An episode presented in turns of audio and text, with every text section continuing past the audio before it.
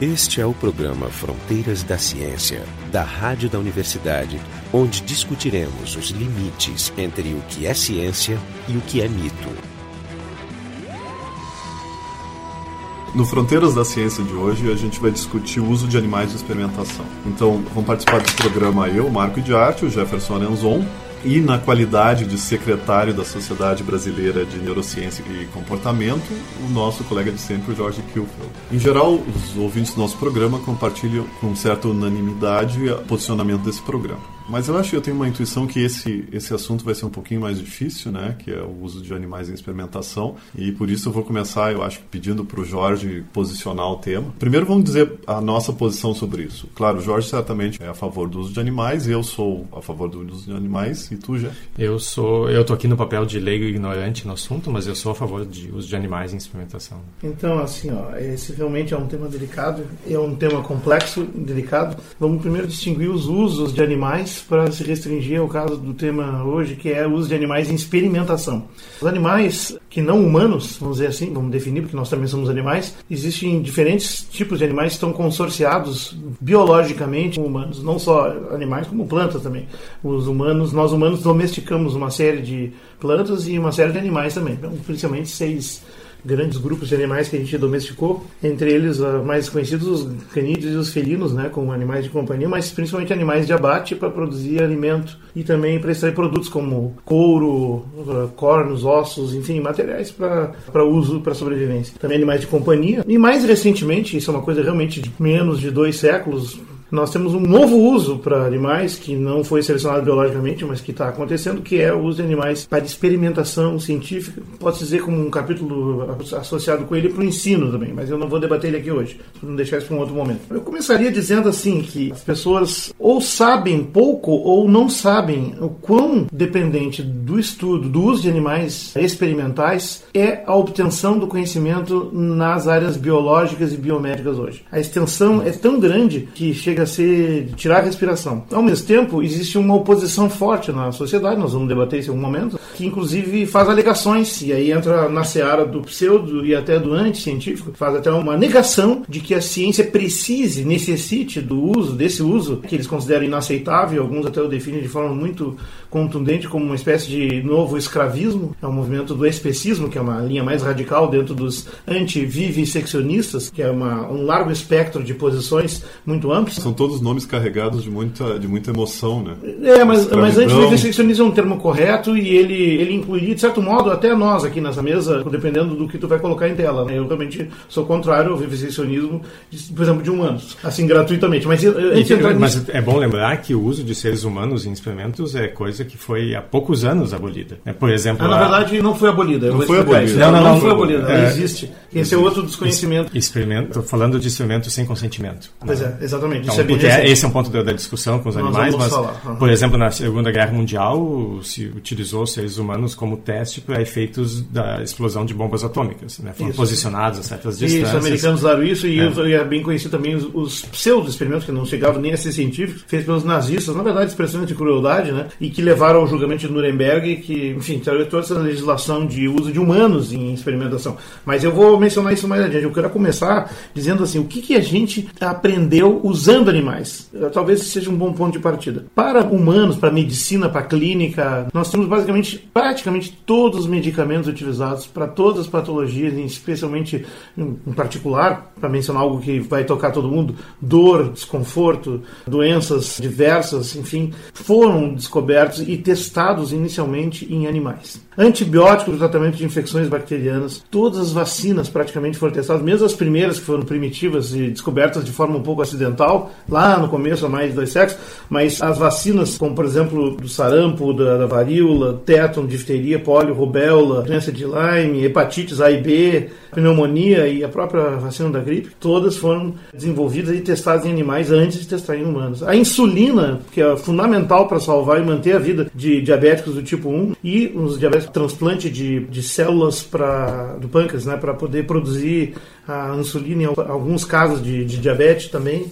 O uso de anticoagulantes, de anestésicos, imagina uma cirurgia sem anestesia, existia, se fazia. Uma vez o cara dava um porre no sujeito lá, dava álcool para ele, ou eventualmente alguma droga, enfim, como ópio e tal, mas na verdade, o ópio é um anestésico, mas a morfina, mas a anestesia é fundamental desenvolver assim, e agentes bloqueadores neuromusculares, porque as pessoas não sabem, mas não basta anestesiar o cara, ou seja, apagar ele, tem que também remover a sensibilidade da dor e também fazer dormir, são, e relaxar os músculos. São, na verdade, três ou quatro coisas que estão acontecendo ao mesmo tempo num processo de anestesia. Terapias para câncer, terapias diversas, implante de marca-passos em pacientes cardíacos, medicamentos para controlar muitas doenças, vamos citar, por exemplo, o HIV, a SIDA, a AIDS em inglês, a SIDA, que é uma patologia que há meros 20 anos matava as pessoas. Todos que tinham estavam condenados. A SIDA, o AIDS, foi, foi a tuberculose do século XX, que é aquilo que matava todo mundo, certamente, no século, antes disso. Tem romances todos, né, contando essa história, hoje, depois foi debelado. Né? O uso de medicamentos antivirais, porque impede, por exemplo, a contágio do bebê, da mãe, do bebê pela mãe, mães aidéticas. O avanço na cardiologia, cirurgia de coração aberto, é,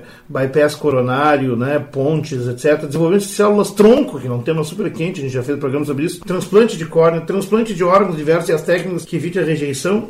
Osteoporose. Bom, a lista é interminável. A lista é grande. Só que assim, ó, é, posso usar um argumento, o, argumento que eu tenho ouvido muito é um argumento assim, dizendo assim, pô, mas o teste sempre, a última instância do teste é no humano, né? Então, claro, então é, é fundamental. Então tem gente que confunde isso com o fato que o uso em animais é dispensável. Como Bom, se vai se tratar o humano, no final vai se testar em seres humanos, por que, já se não pula a etapa? Exato, essa, é essa é uma boa questão, mas antes de chegar eu dizer que isso aqui é um benefício para humanos, mas o pessoal às vezes desconhece que tem os benefícios para os animais. A medicina clínica humana se beneficia e as pessoas se beneficiam bastante disso. Pode ser verdade que nem todo mundo tem acesso a esses benefícios, mas é um problema da distribuição política e econômica desses recursos, que é outra história, é outro tema. Mas assim, independente, tu precisa ter o conhecimento e as práticas para então poder distribuir. A distribuição é um segundo problema, que eu concordo que é importante, mas tu não pode usar ele como justificativo para não fazer o outro. E só para citar talvez o efeito mais dramático, se pode dizer que a medicina moderna, como a gente conhece, com todas essas etapas de experimentação, ela data de um século atrás, mais ou menos. Praticamente, a fisiologia separou, a medicina, a medicina foi separada em fisiologia e outras disciplinas de pesquisa por Claude Bernard na segunda metade do século XIX. Então pois é uma é. coisa realmente muito recente. Então, no início do século XX, a expectativa de vida entre seres humanos era de 30 anos. E agora a gente está quase triplicando essa. Exatamente, esse é um dado importante. Claro que para isso se conseguiu fazendo duas coisas. Né? A primeira, a revolução higiênica, que independe da, da pesquisa de animais, foi a observação né, de certas regras e, e práticas, e acrescido a isso as vacinações e, por fim, a medicina profilática e de tratamento. Bom, mas assim, o que o pessoal não sabe é que também os animais são beneficiados com isso. Toda a medicina veterinária utiliza medicamentos e procedimentos e outras coisas também derivados de conhecimentos obtidos com animais. Então, o sacrifício de animais que for necessário para obter esse esse conhecimento beneficia não só humanos, que eu acho que em si já é uma grande justificativa, mas podemos debater se isso basta, também os animais. Então, por exemplo, medicamentos utilizados para animais são utilizados como anestésicos, tranquilizantes, analgésicos, técnicas como ultrassom, ressonância magnética e outros para diagnosticar câncer em animais. Quem tem um cãozinho doente sabe da importância de cirurgia de catarata. Não se faz só em humanos, se faz também em animais. Eu não sabia, mas se faz implante de marca-passo cardíaco em animais, tem que gastar muito dinheiro, né? mas enfim. Imunização contra doenças como a tristeza canina, a raiva, o parvovírus, a hepatite infecciosa, o antrax, o tétano, a leucemia felina, transplante de pele Sim. em alguns Pô... casos, diabetes em cães, epilepsia em cães. Eu conheço muitas pessoas que tratam. Ou seja, isso é interminável. É só para mostrar assim: ó, tu tem um animalzinho de estimação, ele também é beneficiário desse conhecimento. Sim, mas deixa eu fazer o contraponto aqui. Vamos dizer que bom, esses argumentos que tu está mostrando servem para duas coisas. Eu acho que a primeira coisa seria para mostrar para o público em geral, e talvez até uma resposta ao defensor do, do, do, direito de animais, que ele não pode simplesmente dizer que, que o uso de animais pode ser mudado de uma hora para outra. Ele não pode dizer isso. É, nem... Os mais razoáveis concordam com isso. É, tem que nem... fazer um programa de transição. É, e mostra, e isso mostra uma coisa que eu tenho dito nesses debates parecidos, é que é muito mais fácil deixar de comer carne animal do que deixar de... De utilizar medicamentos. Mas uma outra coisa que eu queria, que eu queria botar na roda é o seguinte, esses argumentos também eles eles são utilitaristas. Exato, Sim. eu ia falar mas, isso agora. Mas isso, ser utilitarista não significa ser moral. Então, não. Como é que entra é, a moral eu ia, na história? nisso, exatamente. Porque, porque Até o, aqui eu apresentei dados práticos. É, né? porque o argumento utilitarista poderia dizer assim, não, eu vou usar o Jefferson né, para fazer experimentos nele né, e depois me beneficiar com isso. Uhum. É, e vai assim, certamente se eu usar o Jefferson como meu escravo é. biológico, eu vou me beneficiar e vou viver mais tempo do que se eu não tivesse. Bom, existe uma versão mais recente do utilitarismo, que é o utilitarismo preferencial que leva em conta não só o possível benefício da pessoa, mas as suas preferências, o que, que ela gostaria. Sim. Inclusive o Peter Singer, que é um dos grandes defensores dos direitos animais, ele recentemente mudou da classificação de utilitarista para utilitarista preferencial. No caso, eu prefiro que tu não me use, então. é, isso é interessante, mas olha só, é, antes de, de entrar nisso, que eu acho que é exatamente o meu ponto, ou seja, eu só apresentei argumentos práticos, utilitaristas. Mas, na verdade, a justificação bioética, atualmente, ela vai além disso. Ela acrescenta outras coisas. Tem que haver uma justificação maior. Eu já vou falar nela. Mas eu quero explorar um pouco o teu exemplo. Tu falaste assim, é mais fácil parar de comer animais do que de usar os medicamentos derivados indiretamente do uso de animais em experimentação. Concordo? Mas tem um detalhe.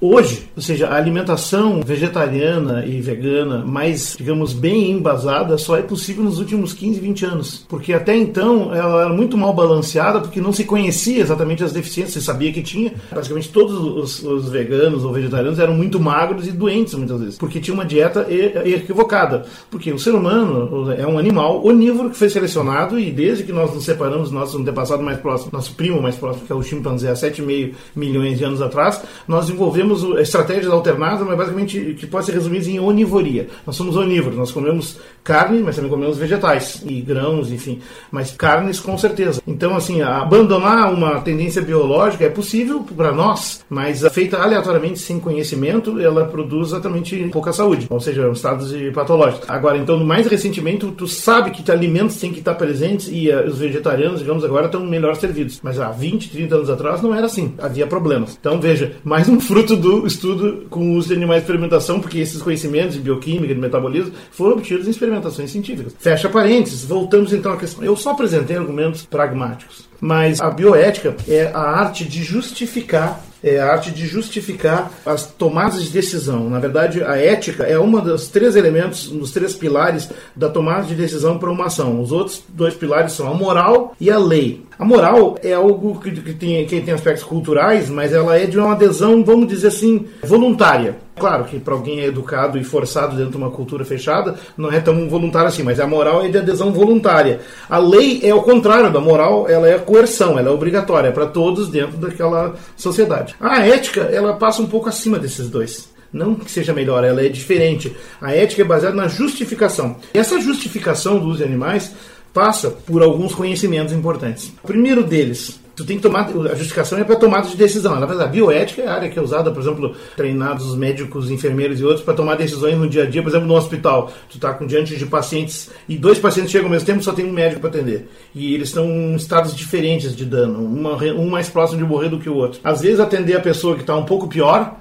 pode ser pior do que atender que está um pouco melhor. Por quê? Porque aquele um pouco pior, de repente, não tem uma solução boa e no tempo que tu gasta nelas, tu, tu vai deixar agravar a situação do primeiro e tu vai acabar é perdendo os dois. É então, diante disso, que é, o, é o, o que, que é a ética? Essa justificação que vai, digamos, botar na balança o peso entre o, o dano e o benefício. Por exemplo, o melhor, o, até dá para entender o interesse do, do médico no hospital, é que todos os pacientes fiquem o melhor possível. Todos. Exato. Esse é o programa Fronteiras da Ciência, a gente está discutindo o uso de animais e de experimentação. Nosso site é o frontedaciencia.urgs.br.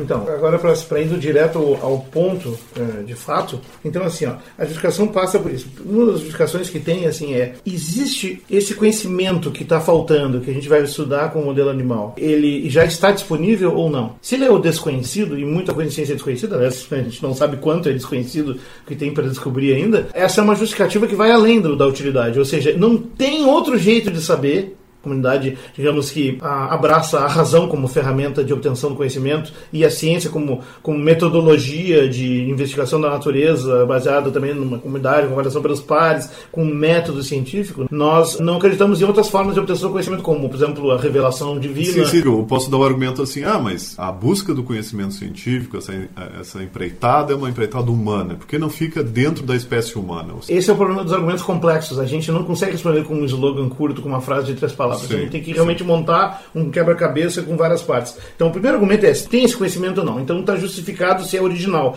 De fato, adiante dos comitês científicos, quando vai fazer um projeto, tem que provar que o teu conhecimento é, vai ser, é original, Isso. não é sabido. Se for uma repetição, tem que ter uma melhor justificação ainda. Porque às vezes é necessário repetir para preparar para outra coisa, sim, mas geralmente não é o que é aprovado. A segunda coisa é: é válido utilizar o animal como modelo, e aí entra um aspecto que a própria ciência descobriu, inclusive usando animais, que é o princípio da continuidade filogenética. Existe uma continuidade biológica entre todos os seres vivos. Então, por exemplo, o metabolismo das nossas células é o mesmo em todos os animais. Difere um pouco nas plantas. A organização do sistema nervoso é igual, é muito parecida em todos os mamíferos, embora ratos e não tenham algumas propriedades que nós temos com o nosso cérebro, o funcionamento básico é o mesmo. Nós podemos estudar as mesmas propriedades e muitas patologias neurológicas se estudam assim. O metabolismo do fígado, digestão e absorção e tal, também tem diferenças particulares, mas grosso modo é o mesmo. Eu posso estudar um animal como modelo, praticamente estendendo com boa margem de sucesso tudo que é obtido dali para o caso humano. Mas, e aí foi bem lembrado no início, não termina no, no animal. Tu faz tudo no animal, com isso tem uma base do modelo. Aí tu tem que depois aplicar no humano. Mas por que que tu faz primeiro no animal? Porque tu não sabe, tu não pode pegar e pegar, por exemplo, tu precisa da validação estatística, tu precisa de um número grande de indivíduos,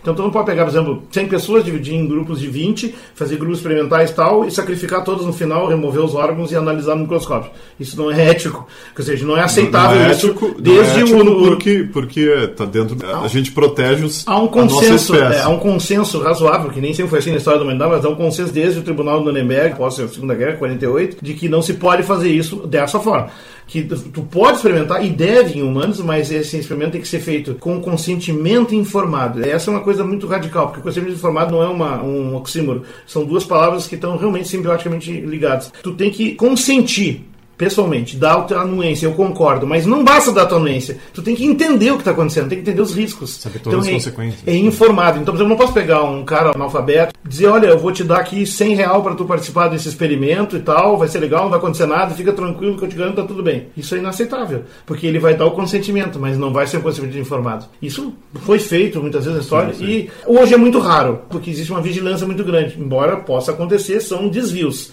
não é a norma. Então, assim, ó, o objetivo é fazer o conhecimento básico para depois, sabido isso, verificar a validade dele no humano e isso é feito em, também em etapas. A pesquisa em humanos, até chegar no medicamento, no tratamento, ela passa por várias etapas, fase 1, fase 2, fase 3. No início trabalha com um grupo pequeno de voluntários, mas antes de tu chegar a fazer o primeiro experimento com humanos, tu não só obtém o conhecimento com animais, como tu também te certifica de certos riscos dramáticos. Por exemplo, se é uma droga, tu verifica se essa droga não é tóxica e ou letal não, basta, não precisa ser letal, ela pode ser ruim e deixar o cara paralisado ou, ou uhum. muito mal durante semanas sim, e também é igualmente ruim. Ou efeitos como a talidomida, que foi É, ou, ou, então, e, exatamente. Então ele não pode ser tóxico, ele não pode ser, no caso ali, teratogênico, que ele deforma fetos e tal, mutagênico, que aí não vai acontecer nada agora, mas as gerações seguintes vão aparecer, os filhos e netos pode, pode produzir a prole modificada, não pode ser carcinogênico. Mas assim, de uma forma geral, se não é carcinogênico, nem teratogênico, nem mutagênico, nem tóxico no animal,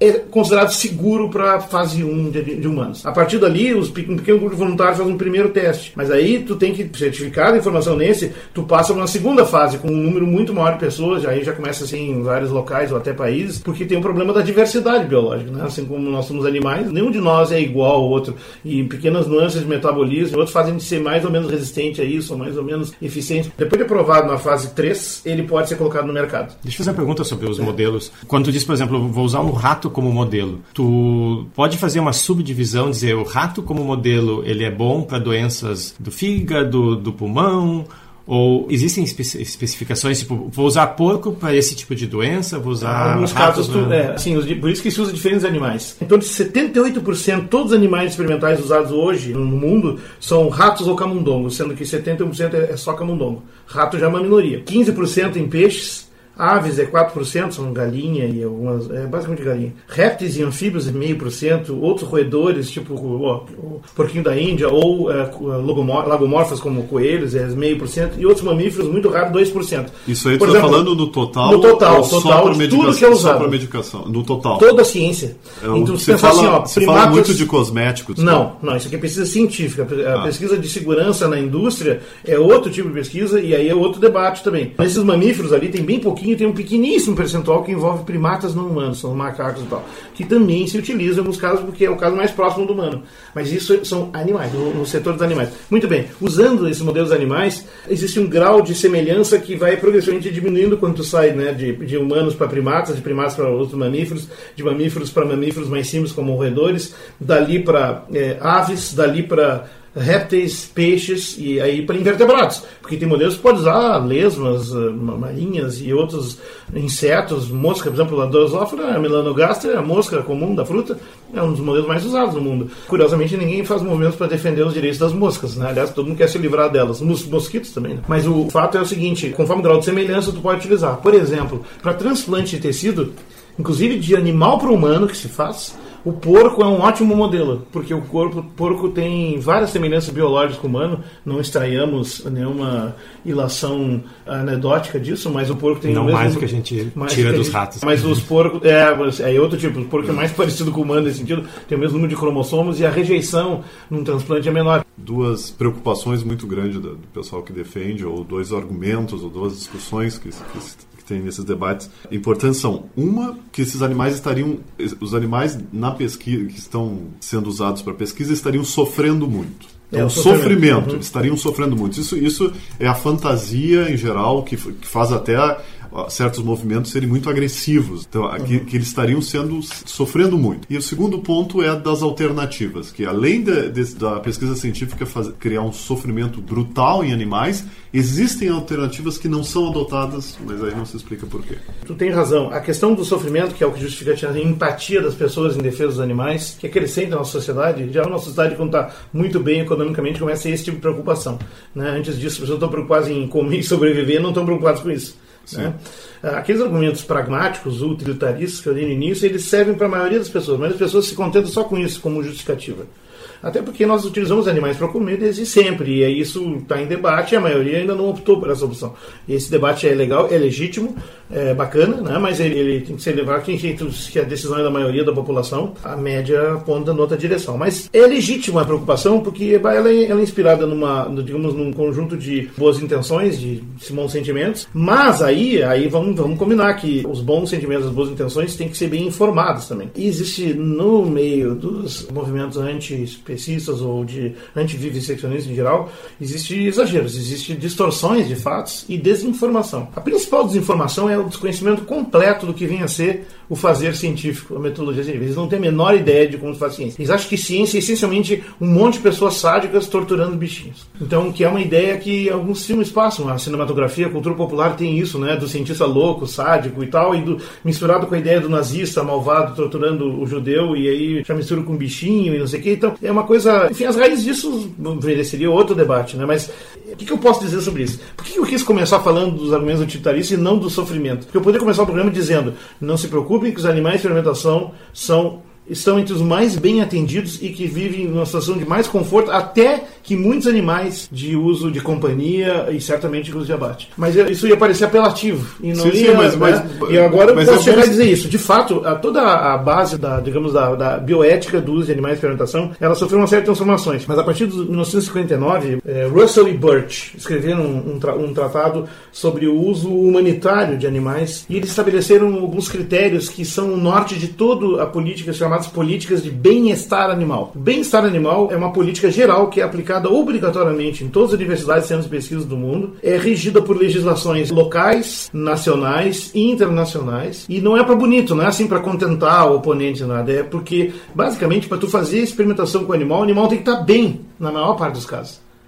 Uh, muitos modelos exigem que o animal esteja feliz, saudável, completo, né, com, enfim, uma vida razoavelmente boa, tão boa quanto o animal pode ter. Na natureza, vida boa é um conceito meio abstrato. Não vamos entrar nesse debate filosófico. Sim, sim. Então, assim, existe toda uma legislação, e no Brasil a gente aprovou em 2008 a Lei 11.789, a lei chamada Lei Arouca, que levou 13 anos para ser aprovada devido, assim, ao desinteresse e tal. E a gente só conseguiu aprovar em 2008 porque começou uma série de, de reações organizadas dos movimentos anti viviseccionistas que começavam a aprovar leis locais, municipais ou estaduais, proibindo o uso de animais. O Instituto Butantan, que fabrica praticamente todos os soros antiofídicos e usados no país, no grande serpentário que eles têm, simplesmente a seguir ao pé da letra, tem que se parar imediatamente de fabricar soro antiofídico as consequências uma coisa dessa. Sem falar na preparação de vacinas. Vacinas são produzidas né, e injetadas em animais como coelhos, cavalos, para multiplicar anticorpos. É, ou seja, exige o uso de animais em algumas etapas da preparação.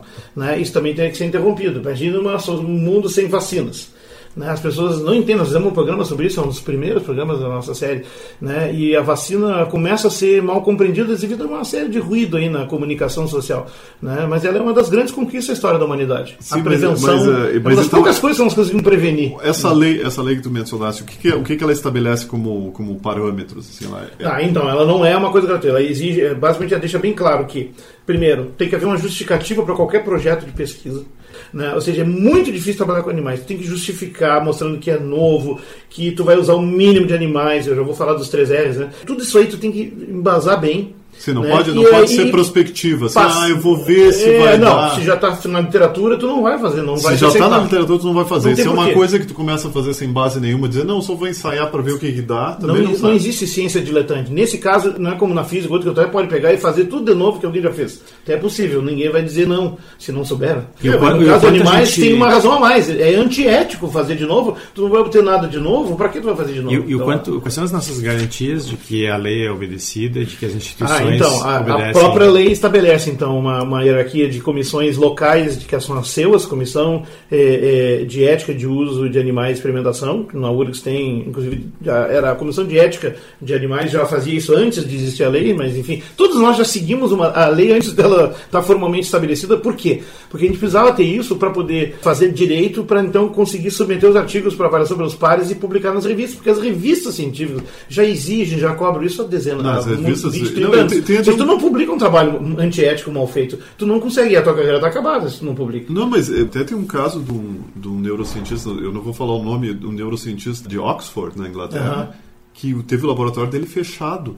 Sim, isso acontece muito. Teve um cara muito importante, assim, um cara, um cara, um chefão, do, um chefão da ciência, teve o laboratório dele fechado. Porque fez burradas. Ele, e a burrada foi o seguinte: ele, ele tinha uma macaca com, com implantes uhum. e ela ficou doente. E ele não quis parar de fazer os experimentos. Aí infringiu os critérios. É, infringiu os critérios e, ele, e o laboratório dele fechou. Bom, pela lei brasileira, tu fecha os interditos laboratórios, bota fechou, mas quer pesadíssimas. Dizer, eu quero dizer, fechou mesmo. Fechou, ele ficou dois anos é, fechado, é, perdeu as, a, o financiamento, uhum. fechou o laboratório. A lei brasileira é bem clara isso aí. A punição é bem severa, tu pode ser é, proibido de usar animais, inclusive definitivamente.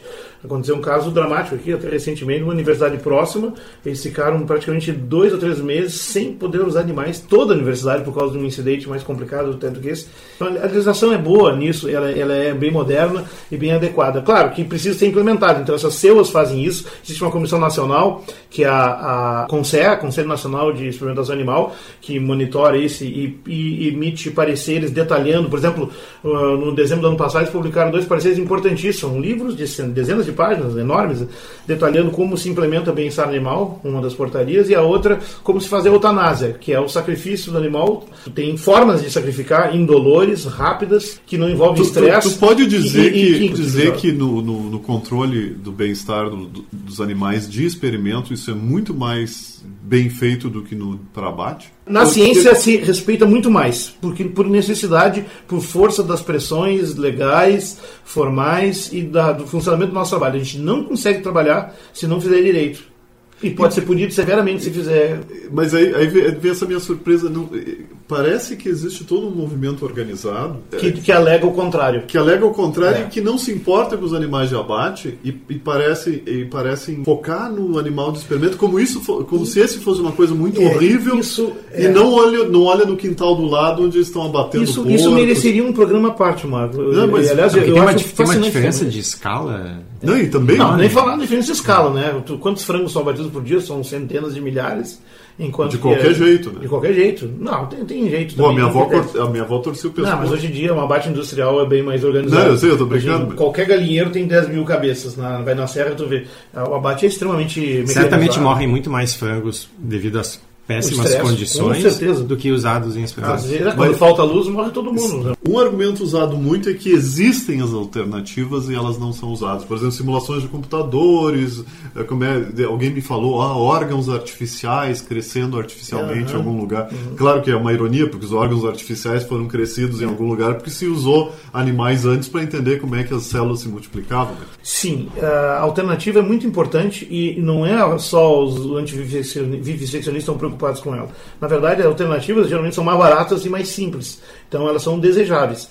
A questão é, se existem alternativas para testar algo, elas vão ser usadas. Por exemplo, eu preciso fazer num primato, no experimento, não, posso fazer em rato, então eu não vou usar o primato, eu vou usar o primato. O rato, que, digamos, até as considerações éticas são diferentes. Mas se eu posso obter essa informação num peixe, não é melhor usar o peixe do que o, o rato, que não é um mamífero senciente, mais isso sensível. É uma colônia de bactérias. É um mamífero que tem emoções e tal. Não, vamos para um peixe. E se tu puder fazer isso num invertebrado, tu evita usar também os peixes, que também são em uma escala filogenética diferente. Então, é, esses são os três R's, que é substituir espécies diferentes. O que é? Ah, replace. É replace em inglês, ficou um S e dois R's em português, ah. né? Então, substituir ou replace, reduzir o número, ou seja, se tu puder obter informação com 20 animais, por que tu vai usar 200 ou 1000?